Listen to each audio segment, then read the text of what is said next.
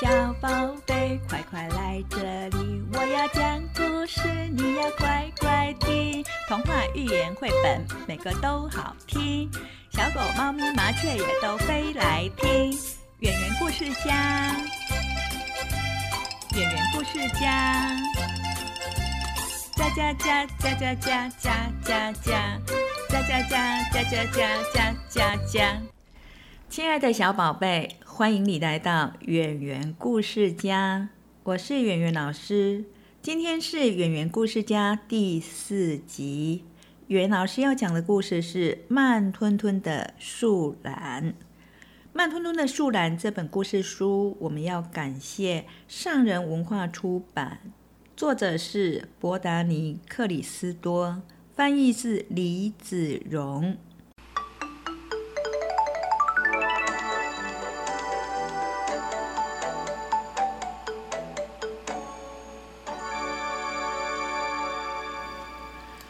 吞吞的树懒，树懒小曼有很多好朋友。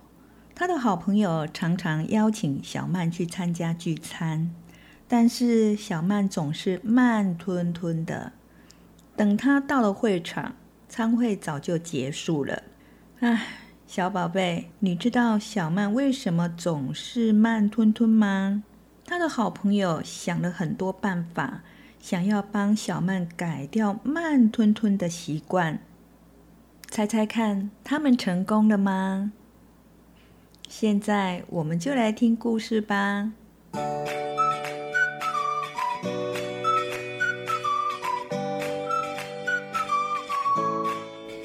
在一座美丽的雨林里，住了一只树懒，它的名字叫小曼。小曼有很多的好朋友，像大嘴鸟、土拨鼠、猴子、小青蛇、松鼠，还有乌龟。他们都住在这一座森林里。像大嘴鸟泰瑞住在树梢，土拨鼠住在地洞，猴子麦克住在树洞，小青蛇利兹住在空心的原木里。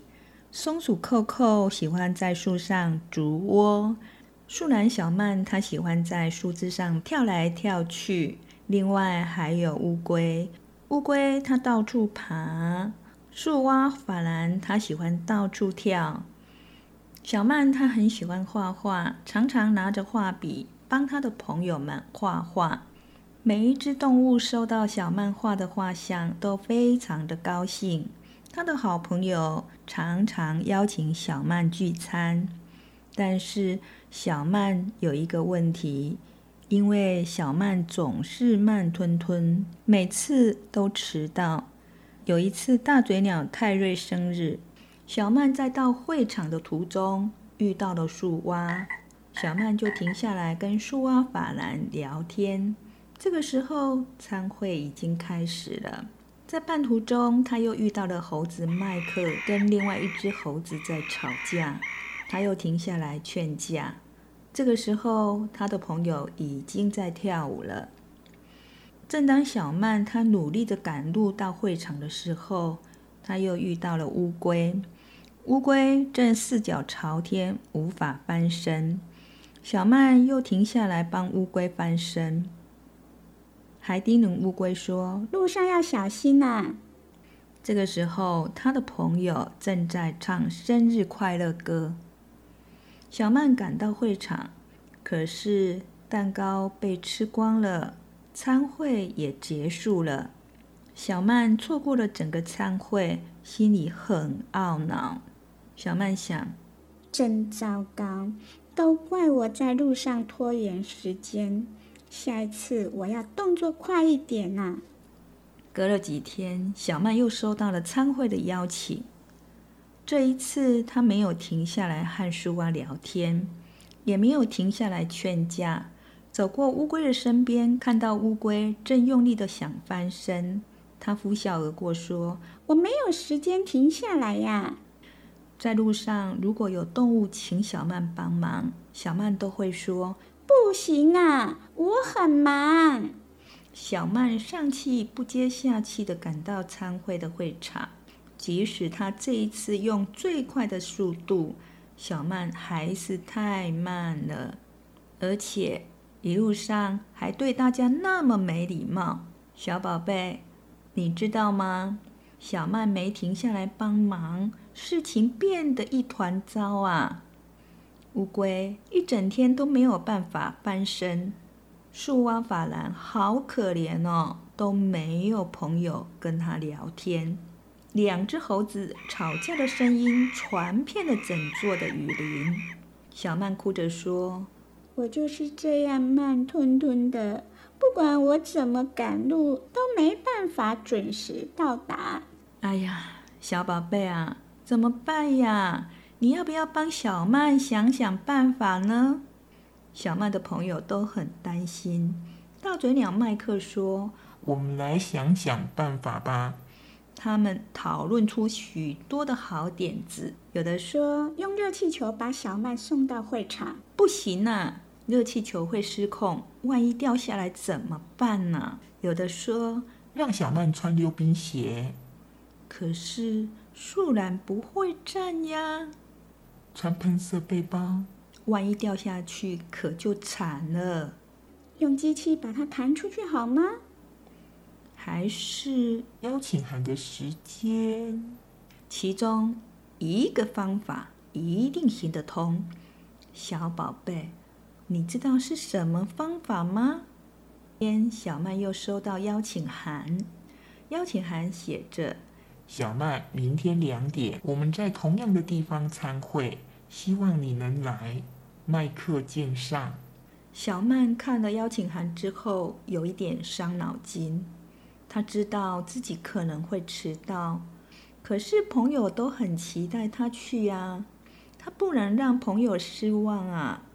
最后，他还是决定要去参加。小曼准备好出发前往参会。这一次他没有赶路，他停下来和树蛙聊天。你好啊，法兰。树蛙说：“现在没空啊。”他又遇到了猴子和他的朋友，两只猴子也都说有事不理他。他想帮乌龟的忙，乌龟说：“我没时间呐。”大家看见了小曼，都赶紧的走开。小曼想。他们一定都在生我的气呀！小曼觉得好孤单，而且还是一样的慢吞吞。小曼到达参会的时候，以为自己一定又迟到了好几个小时。小宝贝，你猜猜看，小曼又迟到了吗？没想到参会才刚开始耶！啊，怎么会这样子呢？朋友告诉小曼：“我们把你邀请函的时间改了，让你有多两个小时的时间来到这里哦。”哦，原来参会真正的时间是四点，不是两点呢！哇，好高兴哦！这一次，小曼终于可以和她的朋友们一起跳舞，一起玩游戏喽，还有很多的蛋糕可以吃。不过最棒的是，小曼和朋友一起度过了美好的时光。大家都说这是最愉快的一次参会，因为小曼和他们分享了这一切。所有的好朋友都好高兴哦，像大嘴鸟泰瑞啊、土拨鼠阿诺、小青蛇丽兹、松鼠扣扣、猴子麦克、乌龟。还有这一次来的新朋友，那就是瓜牛。接下来，圆圆老师要跟爸爸妈妈们聊聊天。爸爸妈妈或许曾经遇过这样的一个状况，就是当你带着孩子到超商、卖场或是百货公司的时候，当孩子吵着想要买心爱的玩具或是糖果的时候。如果爸爸妈妈不买给他，他就会大吵大闹。这个时候，爸爸妈妈该怎么办呢？当然呢，我们都知道，如果你买给他了，或许有了第一次，就有第二次，然后每一次都要。当孩子每一次都要的时候，这样子下去就会没完没了了，怎么办呢？可是如果不买给他，他又大吵大闹，这又要怎么办呢？这个时候，爸爸妈妈可能火气一上来，就是一顿责备，甚至打骂。袁老师请爸爸妈妈先别急着责备孩子。想想看，如果爸爸想要买一部新车，或是妈妈想要买一件新衣服的时候，不能如愿，心里也一定会很难受。因为孩子在这个阶段还不会像爸爸妈妈懂得自律，因为他还学不会忍耐，也学不会约束自己。这个时候就必须要他律来帮忙孩子约束自己。那么这个他是谁呢？当然就是爸爸妈妈喽。刚刚我们说到，如果因为爸爸妈妈舍不得拒绝，长久下来会把孩子宠得无法无天。但是爸爸妈妈如果断然拒绝，也会让孩子跟爸爸妈妈的心越来越遥远，最后形成了代沟。我想这些状况都不是。父母愿意见到的，那么爸爸妈妈面临这样的状况，要怎么样处理才能够圆满呢？这里圆圆老师要提供李美锦教授的看法给爸爸妈妈们参考。通常遇到这样的状况，必须遵守四个原则：第一个，不要骂孩子；第二个，不要打孩子；第三，不要说教；第四。不要走开。以上这四个原则也叫做温柔的坚持。在下一次的节目当中，袁老师会告诉你执行的方法。如果爸爸妈妈懂得执行温柔的坚持这四个原则，就会变成是一个良性的沟通。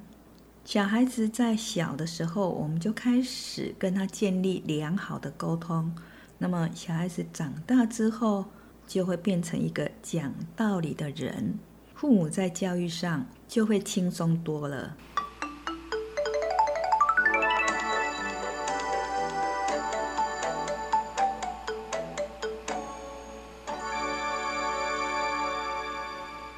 最后，要邀请爸爸妈妈订阅这个频道。圆圆老师会继续讲更多的故事，让小宝贝们听。